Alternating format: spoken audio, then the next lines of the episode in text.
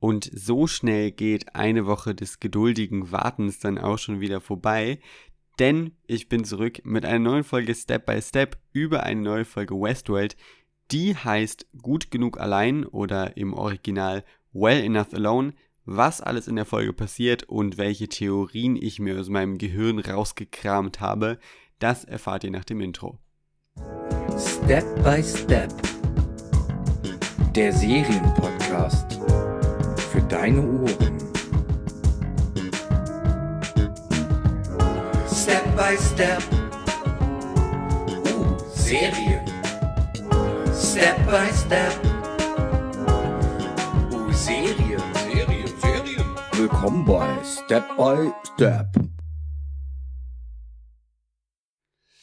So, ja, letzte Woche ähm, nochmal ein kurzer Rückblick. Letzte Woche war ja eine besondere Podcast-Woche auf jeden Fall für mich, weil ich meinen ersten Podcast alleine aufgenommen habe und auch das erste Mal bei Step by Step, obwohl es das jetzt ja auch noch nicht so lange gibt, war ich alleine, beziehungsweise irgendjemand war allein, weil sonst sind Sophie und ich ja das Stream-Team, die diesen Podcast immer zu zweit hosten.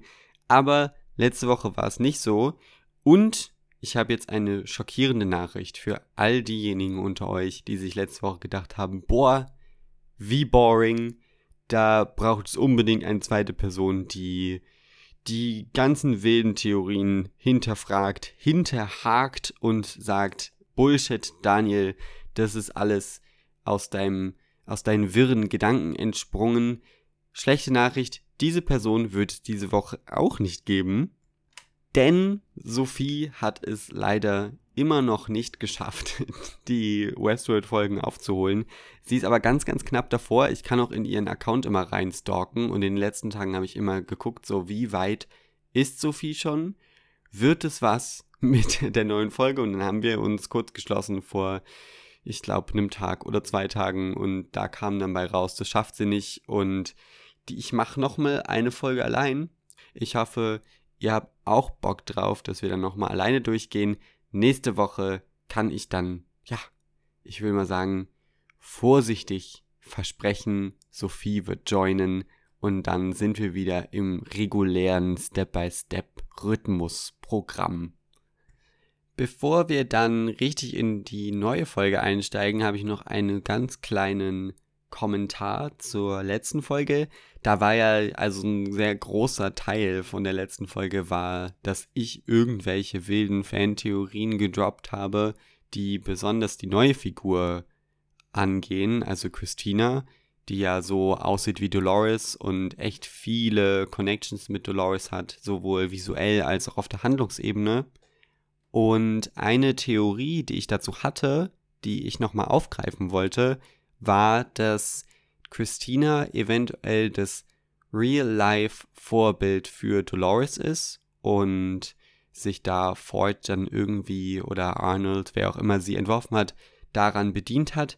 Dagegen hat in meiner Argumentation gesprochen, dass Dolores Creation, also die Entstehung von Dolores ja total lang her ist und dass die Figur von Christina dann ja super alt sein müsste aber eigentlich müsste ich drauf gekommen sein, dass Westworld ja sehr viel in verschiedenen Timelines äh, erzählt.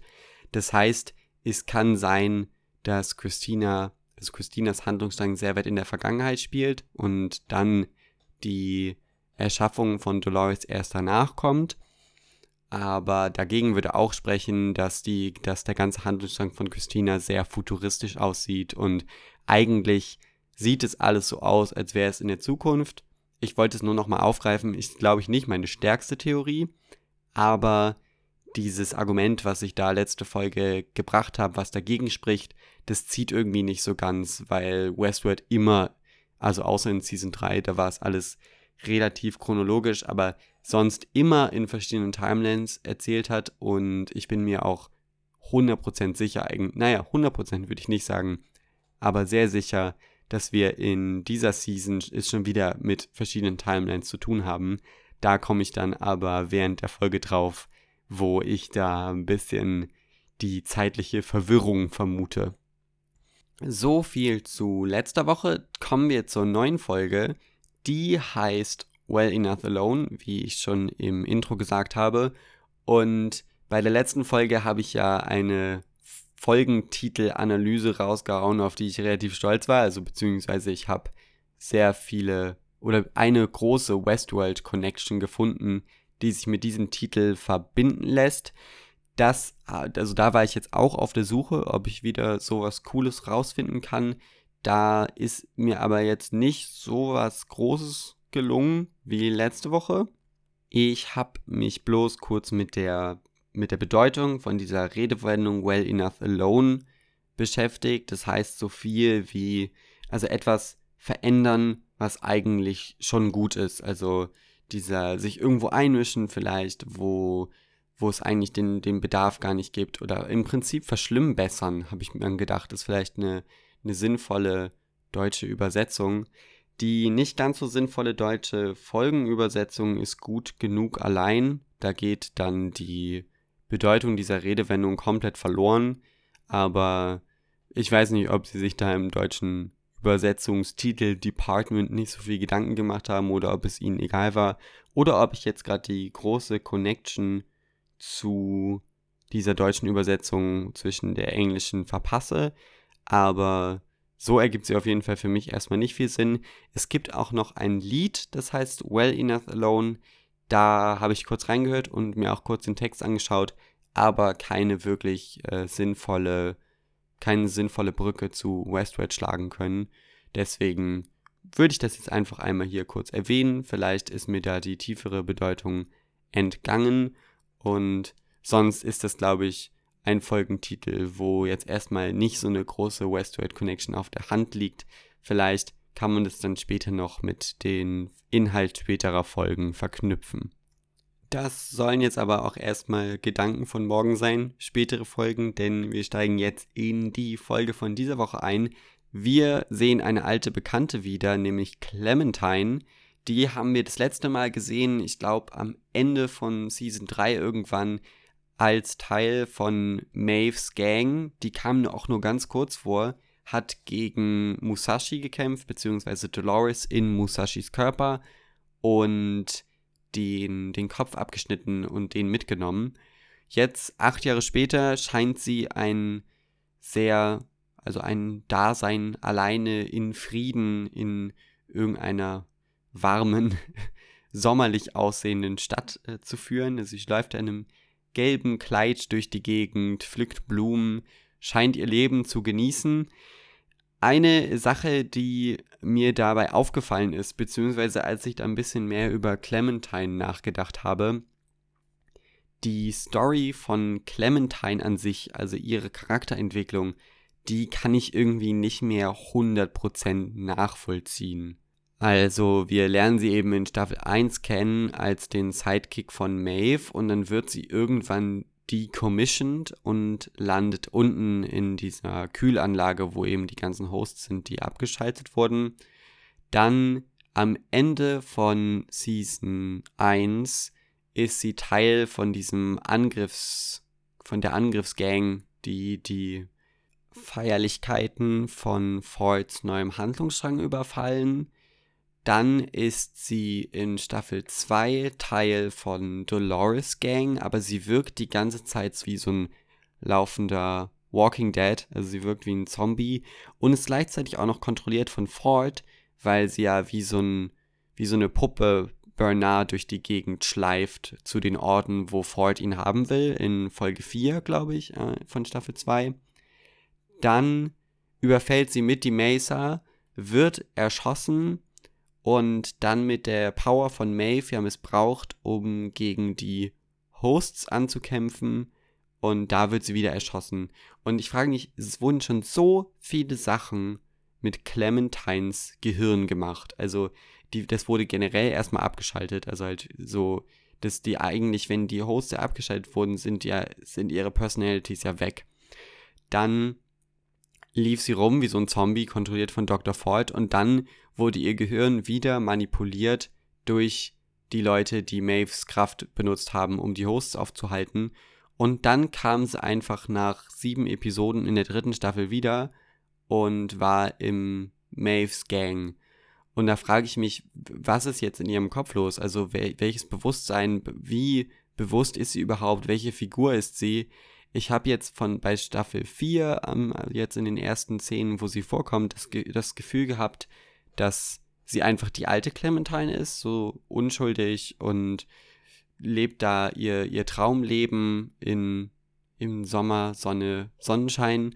Aber das kommt ja für, also es kommt für mich irgendwie ein bisschen unlogisch rüber. Und da ist mir dann auch eine, ein Kritikpunkt gekommen, den ich mit Westworld habe, wo ich jetzt auch kurz drauf eingehen wollte. Nämlich, dass die Auftritte von Figuren und viele Handlungselemente so ein bisschen beliebig wirken. Also das ist mir hier jetzt total aufgefallen. Und es war früher auch schon ein Problem, wo, wo wir auch im, im Podcast, wo Kay und Nono viel drüber geredet haben, im Podcast über Staffel 2, dieses Problem, dass bei Westworld eben nie Figuren sterben. Und das haben sie damit gelöst in der, in der zweiten Staffel, dass die, die Cradle bzw. die ganzen Backups von den Hosts in die Luft gejagt haben und damit eben finale Tode von den Hosts erzählen konnten. Aber jetzt, so einige Folgen später, wirkt es eben wieder so, als könnte jeder die ganze Zeit immer und immer wieder zurückkommen. Und früher war es so, dass die Figuren dann einfach zurückkamen. Jetzt inzwischen weiß ich schon nicht mehr, sind es die Figuren, die zurückkommen oder nur ihre Körper mit anderen Bewusstseins drin. Und dieselbe Frage können wir uns auch bei Teddy stellen. Also wer ist da jetzt in Teddys Kopf drin? Warum ist er zurück? Da brauche ich auf jeden Fall auch noch eine gute Erklärung für, dass sich das alles nicht ganz so zufällig anfühlt, weil sonst ist es so ein reines, oh, dieses Gesicht habe ich auch schon mal irgendwo gesehen, aber es fügt sich nicht organisch in die Handlung ein. Also das ist auf jeden Fall ein Punkt, der mir immer wieder aufgefallen ist jetzt. Auch in der letzten Staffel ist es mir oft aufgefallen. Und da habe ich, finde ich, hoffe ich auf jeden Fall, dass sie da noch eine gute Lösung finden, dass sich das alles nicht ganz so entfernt auch von den ursprünglichen Figuren anfühlt. Aber zurück zum Haupthandlungsstrang. Clementine geht zurück in ihr Haus, wo sie scheinbar wohnt, und da trifft sie William. Und aus dem Gespräch geht sehr schnell hervor, dass William hinter Mayfair ist, was wir ja auch schon in der Folge davor erfahren haben. Und er fragt sie eben aus, wo Maeve ist. Clementine gibt keine Informationen preis und wird dann relativ schnell von William umgebracht nach einem kurzen Handgemenge. Also schon wieder eine Version von Clementine, die ins Gras beißt. Ich habe jetzt hier keine Strichliste geführt, aber in Staffel 1 ist eigentlich Teddy die ganze Zeit gestorben. Ich frage mich, ob, äh, ob Clementine ihn inzwischen eingeholt hat wird auf jeden Fall jetzt langsam einem, sich einem Unentschieden annähern zwischen Clementine und Teddy, die echt beide jedes Mal eigentlich sterben, wenn sie on screen sind. Die Szene ist dann auch schon relativ schnell vorbei und wir schneiden zu einem anderen Handlungsstrang, nämlich Maeve und Caleb. Die beiden haben sich ja am Ende der letzten Folge zusammengeschlossen, um diesem ganzen William Charlotte-Ding ein bisschen auf den Grund zu gehen.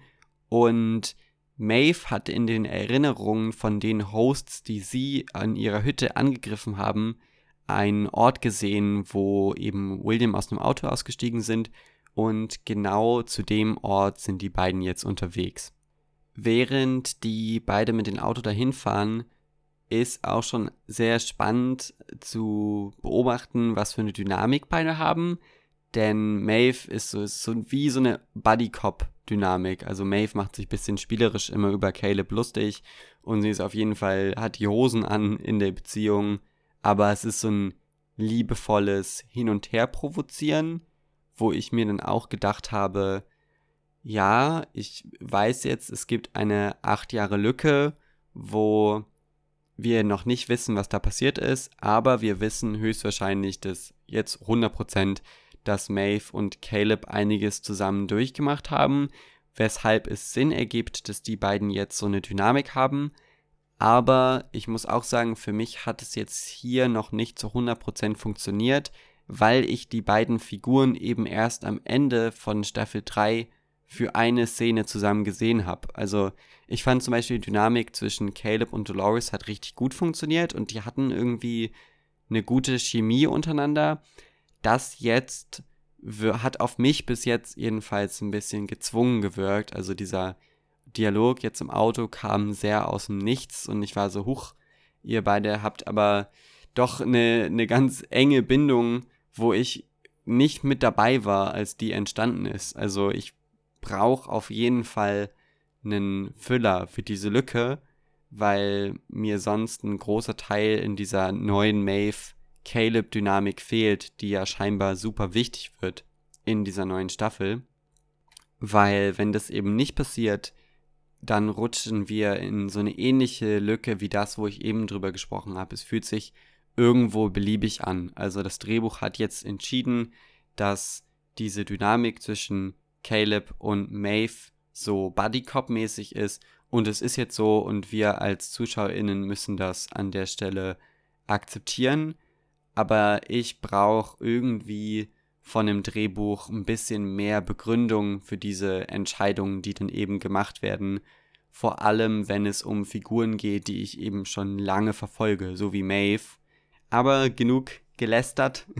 Die beiden fahren eben zu diesem Haus aus der Erinnerung, die Maeve gesehen hat. Da wohnt ein wichtiger Senator und seine Frau.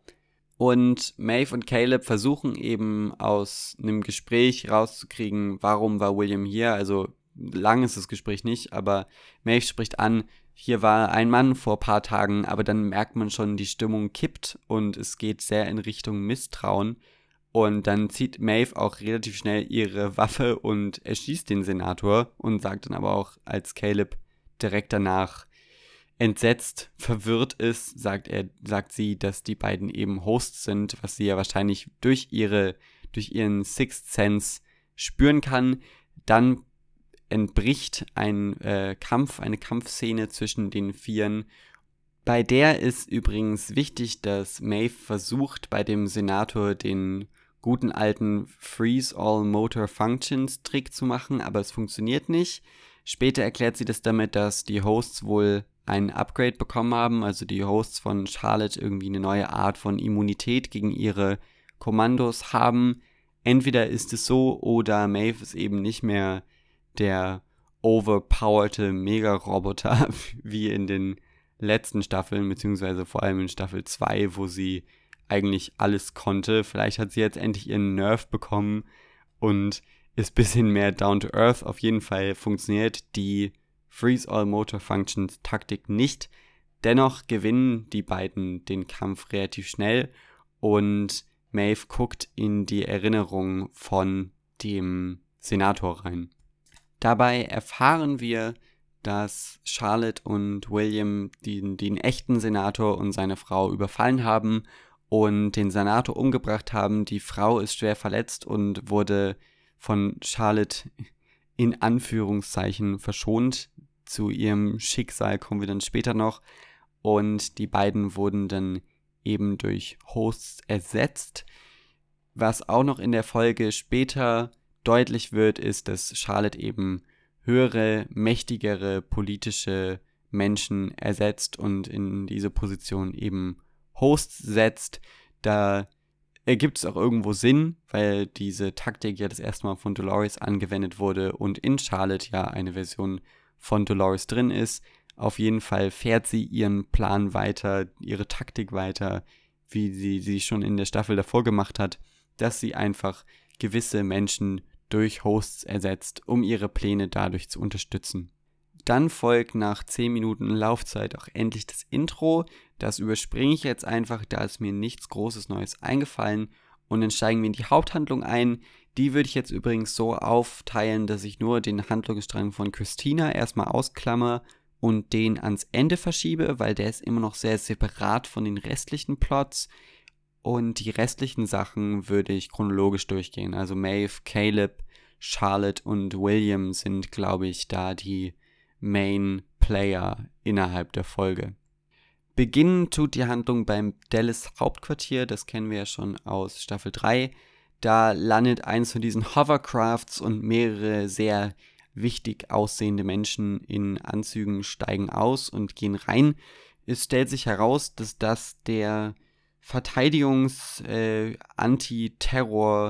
Minister vom äh, US-Government ist, der offensichtlich ein Problem hat mit William, der wieder führende Position in Dallas ist. Also der hat sich seine Anteile irgendwie von Serac zurückergaunert scheinbar und ist da wieder die wichtigste Person.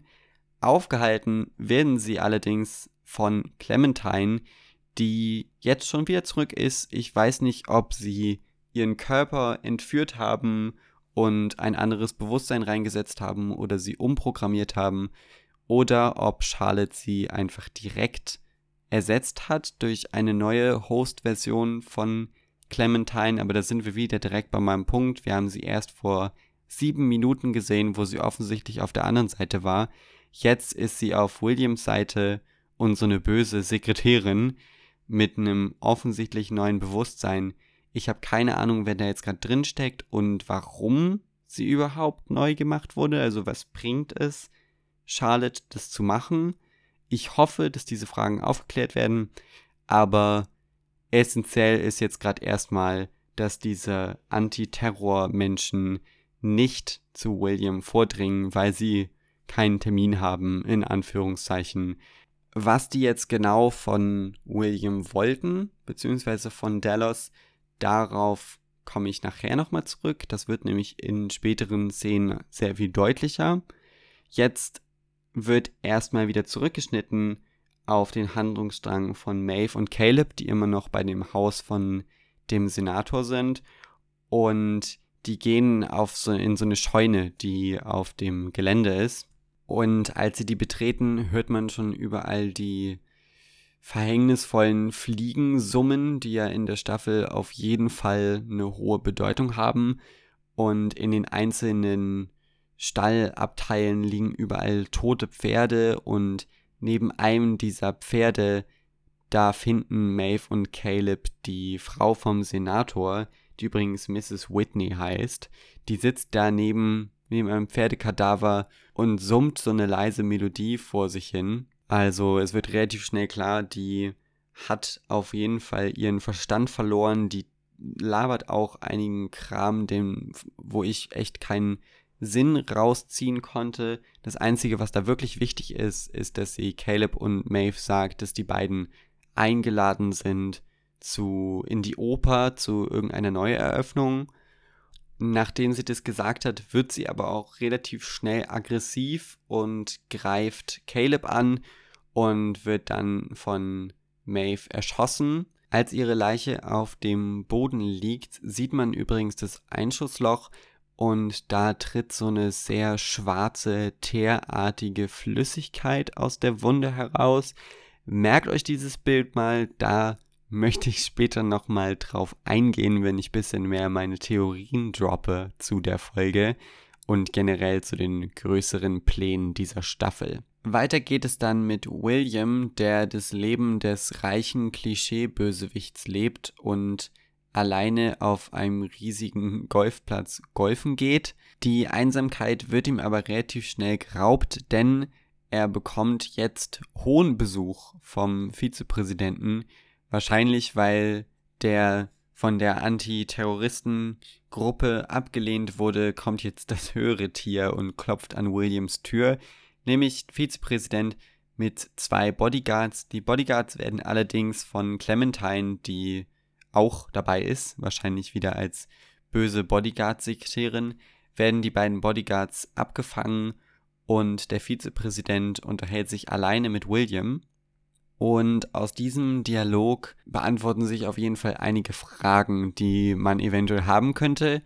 Auf jeden Fall eine, die ich letzte Folge hatte, nämlich ob der ganze Downfall, den William vorher hatte, einfach von der neuen Staffel ignoriert wird, das ist zum Glück nicht so, denn der Vizepräsident geht darauf ein, sagt, ja, sie sind glücklich, dass William aus seiner Abwärtsspirale rausgefunden hat.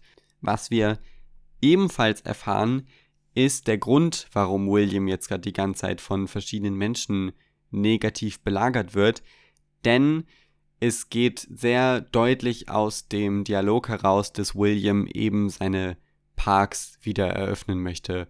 Also Westworld ist scheinbar die letzten acht Jahre komplett down gewesen Und William möchte da jetzt eben wieder in die Produktion einsteigen und die Parks neu eröffnen. Und ich vermute, das Hauptproblem daran ist, dass wir ja letzte Folge gelernt haben, dass die AI-Roboter eigentlich nach der Rebellion der dritten Staffel verboten wurden und nicht mehr in der Gesellschaft vorhanden sind und dass die Politik eben jetzt gegen William arbeitet, damit er nicht die Roboter wieder in die Gesellschaft rein integriert. Da sagt auch der, Vizepräsident nämlich, dass er immer, dass ihm alles egal war, was William so außerhalb von Amerika gemacht hat, dass sie da immer ähm, turned a blind eye, also sie haben ihn da den Mantel des Schweigens rübergelegt und irgendwie nicht so richtig geguckt, was macht Dallas da. Aber jetzt, wo William scheinbar auch in Amerika einen Park eröffnen möchte, äh, ist die Grenze wohl erreicht und er soll gestoppt werden. Das kommt natürlich bei William nicht ganz so gut an. Deswegen ist er auch, äh, fängt er direkt an, den Prä Vizepräsidenten ein bisschen zu bedrohen. Sehr schnell tauschen beide Bedrohungen aus. Der Vizepräsident sagt auch, sie wissen einiges über William, dass sie liegen könnten an die Presse und dann wäre sein Ruf zerstört. Worauf er da jetzt gerade genau anspielt, weiß ich nicht, aber es gäbe ne einiges. Also die Sachen, die er im Park gemacht hat, sind ja auf dieser kleinen silbernen Karte drauf gespeichert gewesen. Wo die geendet ist, wissen wir nicht. Die hat William eingepackt am Ende von Staffel 2. Aber wenn wir uns zurückerinnern, hat er in Staffel 3 in der Post-Credit-Scene auch einfach am helllichten Tage die Sekretärin von irgendeinem Dallas Hauptquartier erschossen. Sowieso kann man sich jetzt fragen, wie ist das unter den Teppich gekehrt worden, aber vielleicht sind das eben solche Sachen, auf die jetzt da gerade angespielt werden. Aber Trotz dieser ganzen Drohungen gewinnt der Vizepräsident auf jeden Fall nicht die Oberhand im Gespräch. Und dann kommt so eine auch bisschen witzige Szene, denn William schießt drei komplett, ich weiß nicht, wie es im Golf heißt, Hole in One oder so, auf jeden Fall von ganz weit weg. Die stehen auf so einem Berg und das Loch ist unten auf der Wiese irgendwo und er schießt den Golfball über hunderte Meter dreimal genau in das Loch rein und macht damit irgendwie metaphorisch klar, ist irgendwie überlegen, vielleicht ein Host und natürlich der Vizepräsident checkt es auf jeden Fall und kriegt Angst, möchte einen Rückzieher machen, da sieht er dann, dass Clementine schon die beiden Bodyguards um die Ecke gebracht hat und er ist dann auch direkt der Nächste, denn William erschlägt ihn mit einem Golfschläger und dann ist die Szene vorbei. Zurück zu Maeve und Caleb, die dann nämlich auch das Geheimnis der neuen Parkproduktion von William relativ schnell lösen, denn die beiden folgen den kryptischen Hinweisen von der Frau des Senators und gehen zu dieser Oper, wo sie diese Einladung ausgesprochen bekommen haben. Da ist aber niemand und das ganze, der ganze Saal ist leer und die beiden gehen auf die Bühne und finden so eine Art Fahrstuhl, die unter den Boden, der unter den Boden führt. Und dann landen die in so einem langen Korridor mit einer Tür am Ende.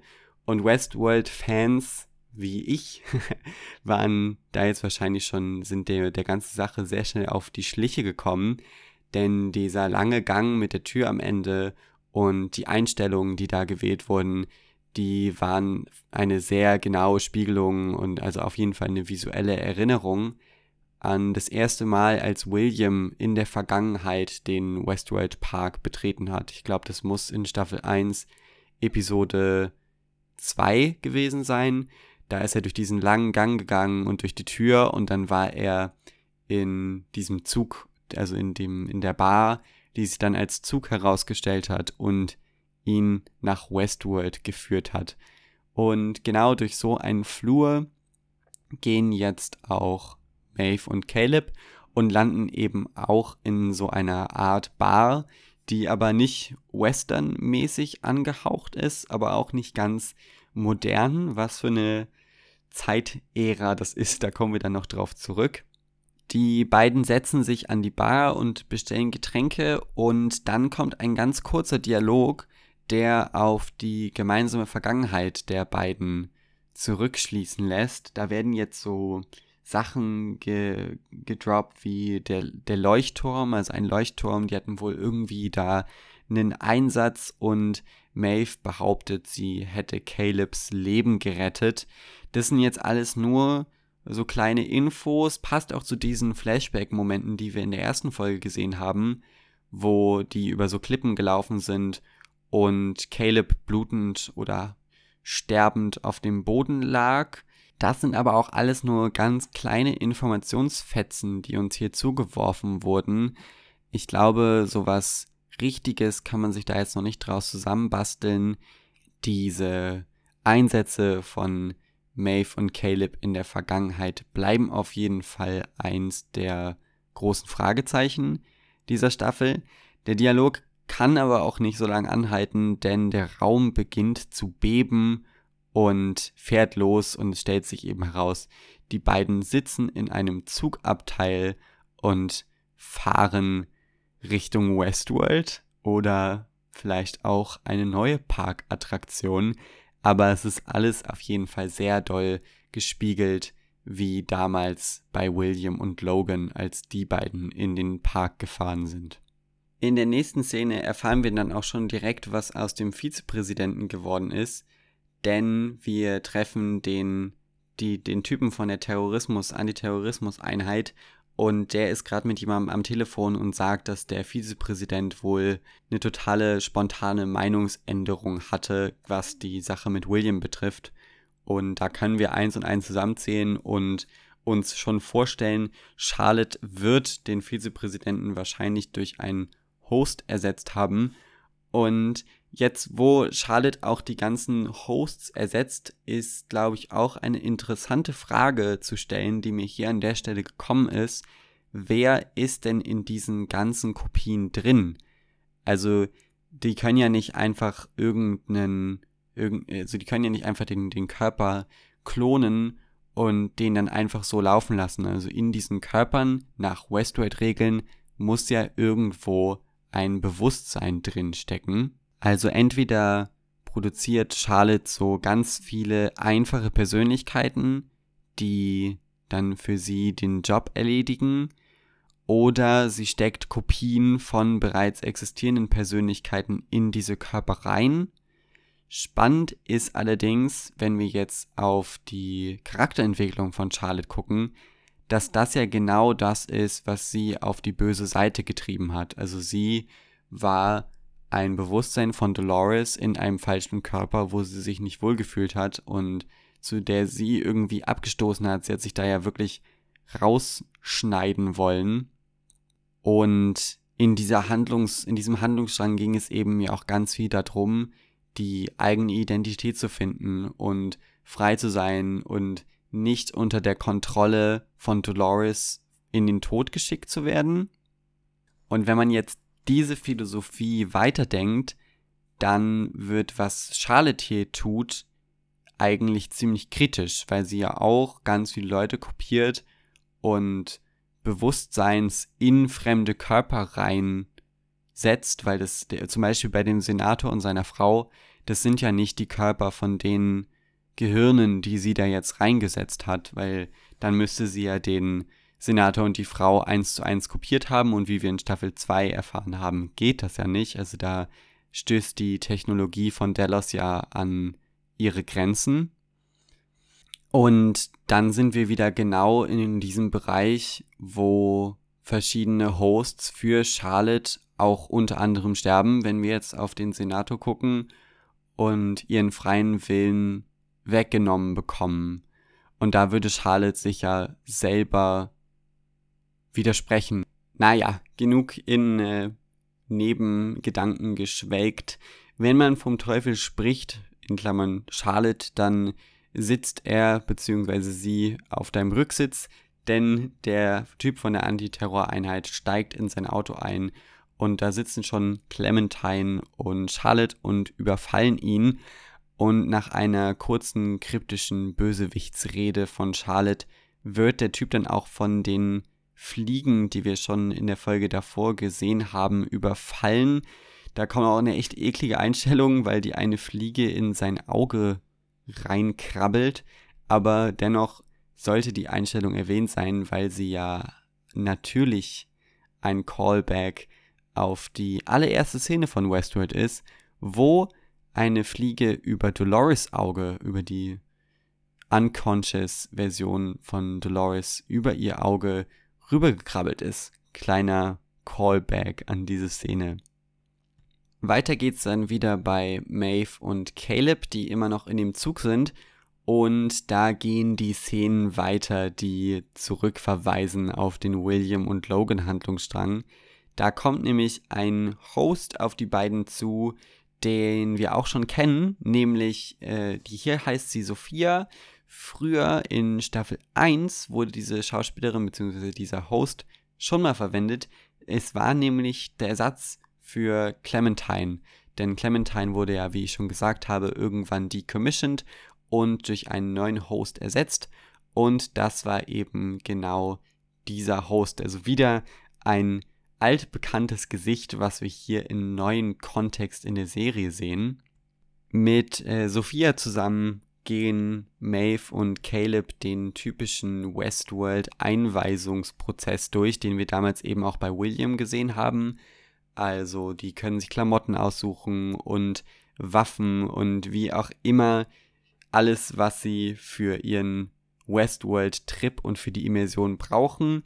Interessant ist, dass die beiden eine, eine Erklärung, eine Datenerklärung unterschreiben müssen, wo eben unterzeichnet wird, dass die persönlichen Daten genutzt werden können von den beiden, was Caleb und Maeve auch machen. Aber sie sind natürlich schlau genug und wissen, was in Westworld abgeht. Deswegen nehmen sie sich keinen Hut, weil wir haben ja in Staffel 2 erfahren, dass der Scanner für diese Daten im Hut drin sitzt. Bei der Hutauswahl haben wir übrigens auch nochmal den altbekannten Schwarz-Weiß-Vergleich. Also da wird auch ganz doll zurückverwiesen auf die Szene von William damals, wo die Frau, die da die Einweisung gemacht hat, eben auch gesagt hat, ja, wählen Sie Ihren Hut und dann war diese Einstellung, wo auf der einen Seite die ganzen schwarzen Hüte waren und auf der anderen Seite die ganzen weißen Hüte, wo William, der damals ja noch eine unschuldige Figur war, den weißen Hut ausgewählt hat und hier auch nochmal die Szene aus der letzten, aus der ersten Folge der vierten Staffel erwähnt, wo die Mitbewohnerin von Dolores, die übrigens Maya heißt, die schwarzen und weißen Schuhe hochgehalten hat. Also die neue Staffel ist sich dieser Symbolik auch noch bewusst und ich habe letzte Folge keinen Bullshit geredet. Der Bezug zu Westworld in Christinas Storyline ist auf jeden Fall da und hier in Maeve und Calebs Storyline der Bezug auf die ganz alten Anfänge von Westworld. Die große Frage dieses Handlungsstrangs ist aber allerdings, welchen, in was für einen Park fahren die beiden denn jetzt rein? Dass es nicht Westworld ist, wird relativ schnell klar, denn Westworld ist ja eigentlich auch auf einer Insel gewesen und nicht in Amerika, wie wir in Staffel 3 gelernt haben. Aber die Sophia, die, der Host, der die Einweisung macht, die fragt auch, ob äh, Maeve und Caleb in Westworld waren damals, als der Park eben noch offen hatte. Und das verneinen die beiden, aber daraus wird eben relativ klar, hier in dem, bei dem Park handelt es sich nicht um Westworld, sondern um einen neuen Park, der sich aber auf Westworld bezieht. Also es wird auch ein Park von Dallas sein, unter Williams Kontrolle in einem neuen Setting. Das Geheimnis des Settings wird dann auch ganz am Ende der Folge gelöst, denn es ist die Zeit der goldenen 20er oder 30er, das alte Amerika. Der Zug hält an und da ist auch eine total die Spiegelung damals ähm, wie, wie Teddy in Sweetwater in Folge 1 ausgestiegen hat. Also es ist dieselbe Kameraeinstellung und die Häuser sind auch total ähnlich angeordnet, aber statt einer alten, charmanten Westernstadt sehen wir jetzt hier die rauchende Lokale mit Neonzeichen davor und Asphalt und überall Scheinwerfer im Hintergrund. Und das sieht für mich alles sehr nach den 20ern, 30ern aus. Unterstützt wird es übrigens auch durch die Musik, die hier an der Stelle wieder fantastisch ist, denn der Sweetwater-Theme wird hier so sehr jazzmäßig aufgearbeitet und klingt wie so ein Oldschool-Jazz-Musikstück aus der Zeit. Richtig coole neue Interpretation des alten Soundtracks an der Stelle. Die Szene, wo Maeve und Caleb aussteigen aus dem Zug, wird übrigens zwischengeschnitten. Also es ist eine Montage immer hin und her zwischen dieser Szene und einer Rede, die William gibt, der auf irgendeiner größeren Veranstaltung die große neue Eröffnung seines Parks ankündigt. Und im Hintergrund sehen wir auch schon den Vizepräsidenten stehen und alle anderen PolitikerInnen, die Charlotte bzw. William an der Stelle ausgetauscht hat, um diese Parkeröffnung zu ermöglichen. Die ganze Szene erinnert super doll an die Dr. Ford-Szene am Ende, an der Ende von der ersten Staffel, wo der seine neue Storyline eingeführt hat und es wirkt irgendwie auch ähnlich episch, als würde jetzt auch bald in den, in den nächsten Folgen, als würde Westworld auch in eine neue Ära eintauchen, gerade in eine neue Storyline und tatsächlich bin ich total gespannt, mehr von diesem neuen Park zu sehen. Also tatsächlich finde ich das Setting auch richtig cool und ich bin gespannt, was sie da in den nächsten Folgen draus machen. Das war es dann auch soweit mit Maeve und Caleb und bevor wir jetzt zu Christina überspringen, habe ich noch eine kurze Szene zu besprechen aus Charlottes Handlungsstrang, da passiert nämlich eine große Enthüllung, nämlich am Ende von Staffel 3 dachten wir eigentlich, dass die Mensch-Version von William durch die Host-Version umgebracht wurde. Das ist allerdings nicht so, denn die Mensch-Version wird in, von Charlotte in diesem, in so einem Kreis, wie die Hosts auch drin entstehen, ist er da drin gefangen in irgendeinem dubiosen Folterkeller und in künstlichen Schlaf versetzt. Und wir sehen eine Szene, wo Charlotte ihn aus diesem Schlaf erweckt und ein Dialog mit ihm entsteht. Und da habe ich mich erst gefragt, boah, dieser Dialog ist super random. Also sie erzählt ihm jetzt, ähm, also sie stellt, zeigt ihm seine eigene Host-Version und macht so ein paar Drohungen. Und ich dachte mir so, warum sollte sie das jetzt nach acht Jahren machen? Also es ist so ein total leeres Gespräch voller äh, Drohungsfloskeln und da ist mir dann der Gedanke gekommen, dass diese Szene vielleicht der erste Hinweis darauf ist, dass hier nicht alles chronologisch erzählt wird. Also ich glaube, wir haben da in diesem Moment die, den ersten Moment gesehen, wo Charlotte William das erste Mal aus dem Schlaf erweckt hat und er das erste Mal wach war seit dieser Szene am Ende von Staffel 3 und wo er das erste Mal seine Host-Version gesehen hat. Also ich glaube, hier befinden wir uns in der Vergangenheit. Cool ist allerdings zu wissen, dass es die Mensch-Version von William noch gibt, weil ich mit der Host-Version nicht ganz so zufrieden bin. Also es ist wohl auch ein Kritikpunkt, den ich gehabt hätte, wenn es diese Mensch-Version nicht mehr gäbe, nämlich dass die Figur von William, die ja eine der komplexesten Figuren in ganz Westworld ist, nur noch darauf reduziert wird, dass er Henchman für Charlotte ist. Und das wäre einfach schade gewesen im Kontext seiner spannenden Figur und seiner spannenden Figurenentwicklung, wenn sie diese Mensch-Version einfach in der Post-Credit-Scene umbringen von Staffel 3 und dann sehen wir nur noch den Host, der an der kurzen Leine von Charlotte ist und die ganze reale Figur von William, die auch irgendwo greifbar ist, ist nur noch so ein alter Schatten seiner selbst, weil die Szenen von William jetzt, die sind gut gespielt und es fühlt sich auch an wie der alte William, aber ich nehme ihn nicht wahr wie den alten William, weil ich weiß, es ist eben nur noch eine, eine alte, eine neue Host-Version, die unter der Macht von Charlotte agiert. Also sehr gut zu wissen, dass es diese alte, menschliche, spannende Vision von William immer noch gibt in Westworld und ich hoffe, der kommt aus seiner Gefangenschaft raus und da machen sie was draus. Außerdem zu der Szene habe ich noch eine kleine Fantheorie, beziehungsweise eine Spekulation, was Charlottes großer Plan sein könnte.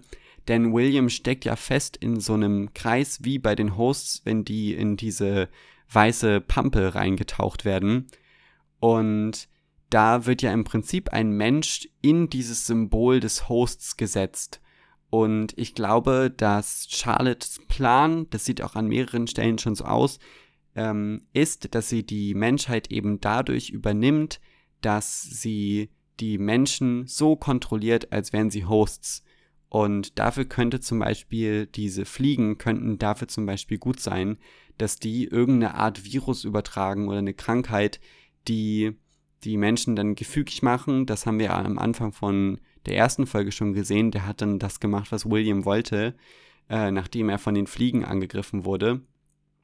Ähm, und dass die dann im Prinzip so ein Host zu einem Host-Äquivalent werden und unter Charlottes Kontrolle stehen. Da würde auch, wo ich gesagt habe, merkt es euch, die schwarze Flüssigkeit, die aus dem Kopf von der Frau des Senators raustritt, würde sich dann auch anbieten, wenn wir in der Schwarz-Weiß-Symbolik von Westworld bleiben, dass die Hosts diese weiße Flüssigkeit hatten, die ja ihr Blut ist, beziehungsweise das, woraus sie bestehen, und die Menschen in der Mensch-Version von Charlotte jetzt eine schwarze Flüssigkeit bluten. Das ist jetzt vielleicht ein bisschen weit hergeholt, aber an der Stelle eine kleine Fantheorie. Und das war's dann soweit mit den großen Haupthandlungen dieser Folge. Also die meiste Screentime gehörte William, Charlotte, Maeve und Caleb. Und der andere Handlungsstrang, der mich ja letzte Folge so doll begeistert hat, ist der von Christina, mein Lieblingshandlungsstrang, auf den ich jetzt noch am Ende eingehe, der aber allerdings gar nicht so viel Zeit hatte in dieser Folge wie in der letzten Folge. Dennoch ist einiges passiert, worüber man eventuell reden kann. Christina ist auf jeden Fall geschockt nach dem, was letzte Folge passiert ist. Da ist ja der Peter, der sie gestalkt hat, am Ende vom Dach gesprungen und sie wacht am Tag danach auf und ein kleines Detail, was mir da aufgefallen ist, sie hat einen Kratzer am Arm, den sie ja am Tag davor hatte, der ihr von Peter zugefügt wurde mit dem Messer und der wird deutlich, also der wird deutlich in Szene gesetzt. Da habe ich mich gefragt, warum zeigen sie das? Und da habe ich mir gedacht, die Verletzungen, die Hosts haben im Park, werden ja eigentlich immer relativ schnell repariert und ich glaube nicht, dass wenn Christina jetzt hier ein Host ist und in einem Park ist, der nach den Regeln funktioniert wie das alte Westworld, glaube ich nicht, dass sie da aufwachen würde und immer noch den Kratzer hat. Also ist das hier eventuell eine kleine, ein kleiner, klitzekleiner Gegenhinweis gegen meine große Theorie ähm, in der letzten Folge, wo ich gesagt habe, dass sie in einem Park ist. Aber dennoch halte ich an dieser Theorie fest. Ich glaube immer noch, dass es richtig, weil es da einfach zu viele Hinweise für gab. Aber interessant zu wissen, dass sie diesen Kratzer hat. Wir kriegen aber auch noch einige Hinweise, die meine Parktheorie unterstützen. Christina ist auf jeden Fall so geschockt von dem ganzen Ereignis, das sie davor hatte, dass sie sich entscheidet, nachdem sie schon den Weg zur Arbeit angetreten hat, entscheidet sie sich nicht zur Arbeit zu gehen.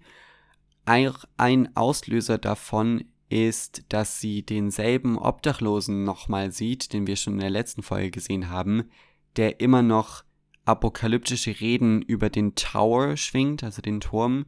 Ich glaube, der, der Turm ist das neue Maze. Also es gibt ja immer so kryptische Westworld-Symbole, die in den Staffeln besprochen werden. In Staffel 1 war es das Maze, in Staffel 2 war es die Door oder das Valley Beyond und jetzt ist es eben der Tower. Spannend ist, dass der Obdachlose sagt, er hört eben Musik von dem Turm und dass nur er und die Vögel die Musik hören können. Und da ist mir aufgefallen, dass die Frau von dem Senator als Maeve und Caleb die in der Scheune sehen, beziehungsweise wiederfinden, dass die da eben auch leise vor sich hin gesummt hat zu einer Art Melodie, die wohl scheinbar nur sie selbst gehört hat. Das wäre jetzt tatsächlich der erste kleine Hinweis, wenn es stimmt, darauf, dass der Handlungsstrang von Christina tatsächlich in derselben Welt oder zur selben Zeit spielt wie die anderen Handlungsstränge, sonst sind die ja immer noch total abgeschnitten voneinander. Was auch passiert, ist, dass Christina nach dieser Erwähnung von den Vögeln, die ja scheinbar auch die Musik oder die Kommandos des Towers hören, dass sie vor ihrer Arbeit ganz viele tote Vögel sehen, rumliegen sieht, äh, die übrigens auch nur von ihr bemerkt werden. Letzte Folge habe ich auch schon gesagt, dass das Springen von dem Dach ja auch nur von ihr eine Reaktion bekommen hat. Die Vögel auf dem Boden, da ist jetzt noch deutlicher, das sind ganz viele andere Menschen, die da rumlaufen und nur Christina bemerkt das, also hier der erste Hinweis, dass es sich doch nicht um die Realität beziehungsweise dass es sich um einen Park handeln könnte. Daraufhin beschließt Christina eben nicht zur Arbeit zu gehen und sich mit dem Peter mehr zu beschäftigen, also ein bisschen in die Hintergrundgeschichte von Peter rein zu forschen.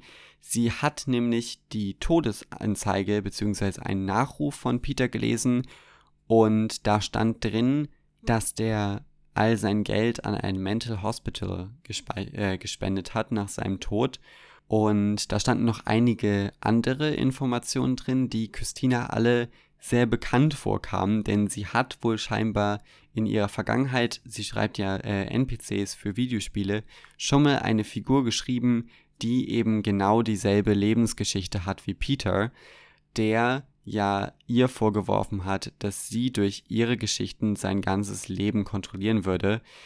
Das ist jetzt ein Hinweis darauf, dass das eventuell sogar stimmt, und um das weiter zu untersuchen, fährt Christina zu diesem Mental Hospital, wo eben das ganze Geld von Peter hingespendet wurde. Auf der Fahrt dahin wird sie schon von ihrem Chef angerufen, der dann meint, sie wäre nicht auf der Arbeit und äh, ob er der nachhört, ob es ihr gut geht im Prinzip. Und da sehen wir auch auf seinem Bildschirm, dass er Christina tracken kann. Also man sieht den, den Punkt, der über eine Straße fährt, die sitzt da gerade im Auto auf dem Weg zu dem Mental Hospital und der Chef kann diese, diesen Progress, diesen Weg in Echtzeit nachverfolgen und das ganze Gespräch hat auch so einen total überwachenden Charakter. Also es wirkt so, als würde die ganze Welt rund um Christina, auch ihre Mitbewohnerin, sie total unter Kontrolle halten und dass nur Christina das nicht mitbekommt.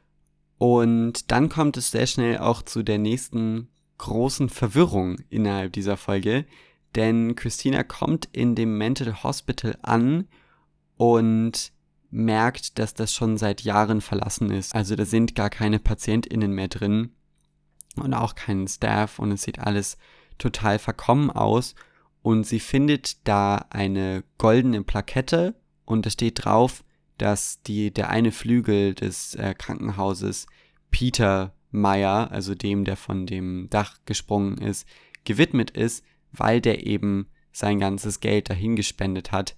Aber das kann ja nicht sein, also das Mysterium besteht darin, dass das Hospital ja schon seit Jahren geschlossen ist und deswegen diese Spende von Peter ja auch schon Jahre her sein muss, obwohl er in Christinas Wahrnehmung ja erst seit zwei, drei Tagen vom Dach gesprungen bzw. dann gestorben ist. Was das jetzt alles genau bedeutet, kann ich euch auch nicht wirklich sagen, aber ich habe ein paar kleine Theorien.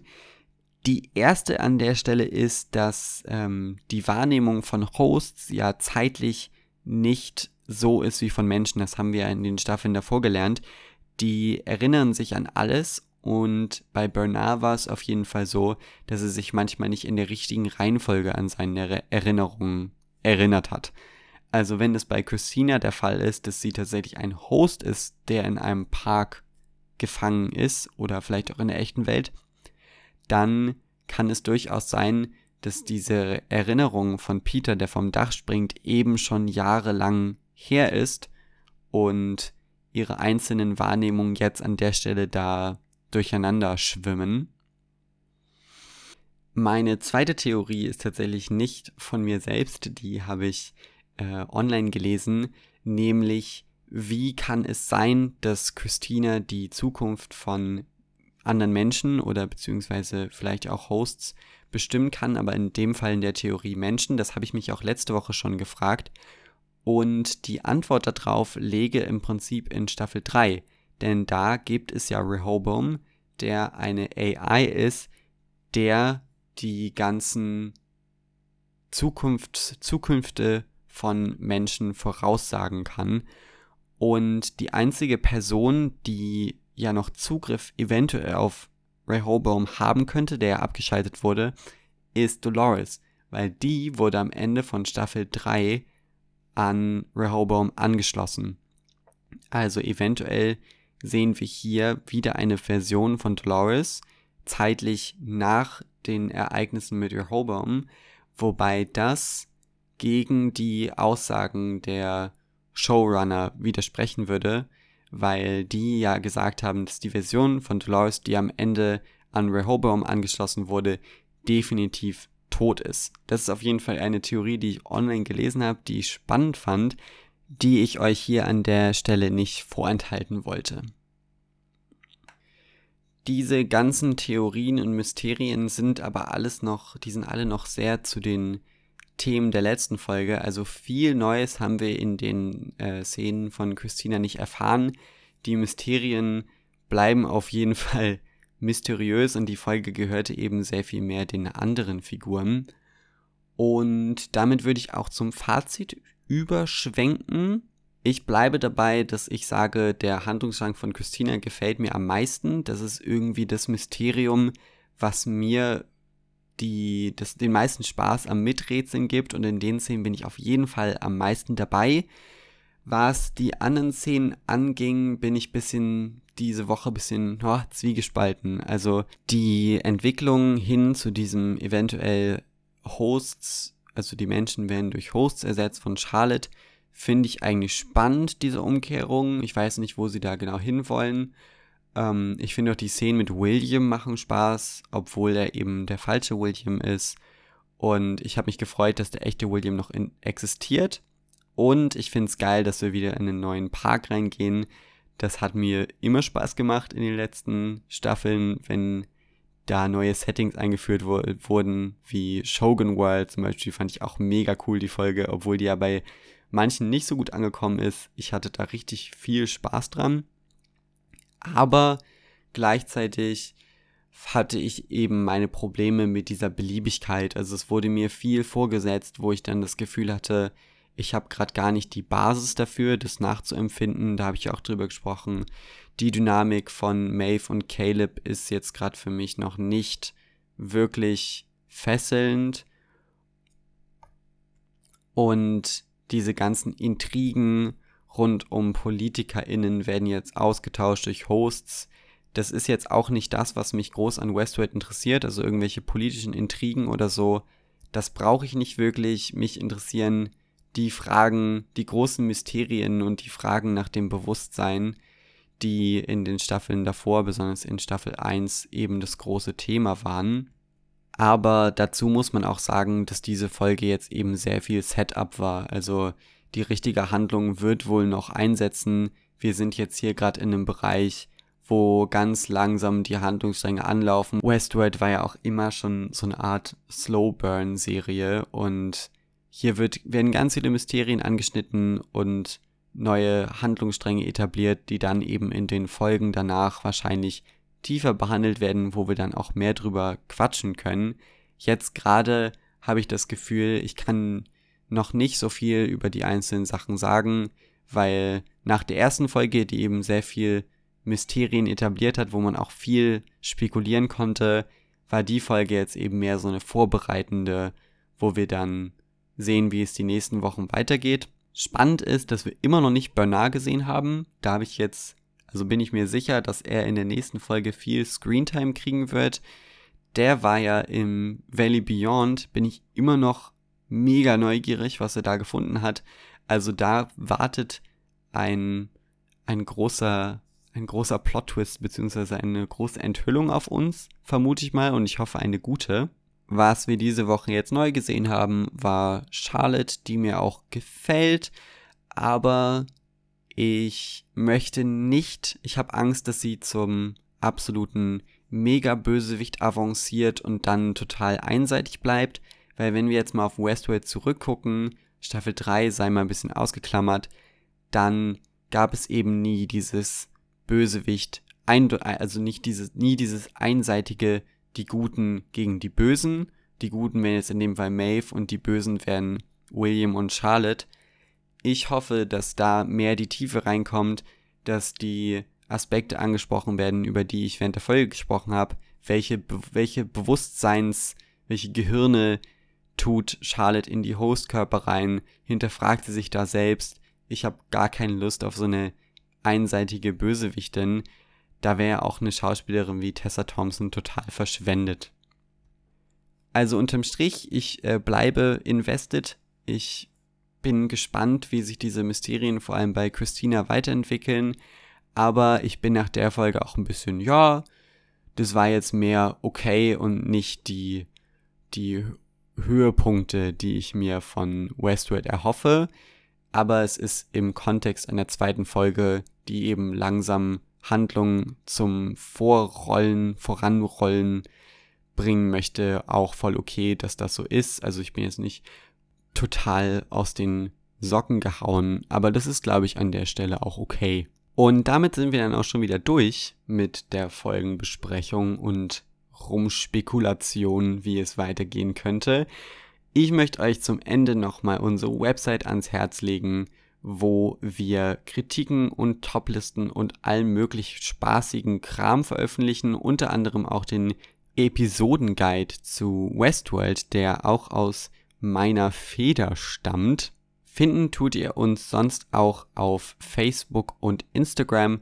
Und falls ihr uns nur auditiv genießen wollt, dann abonniert auch gerne unseren Flix und Fertig Podcast Kanäle auf allen gängigen Podcast Plattformen eures Vertrauens. Und dann bleibt mir nur noch, dass ich mich ganz herzlich fürs Zuhören bedanke bei euch.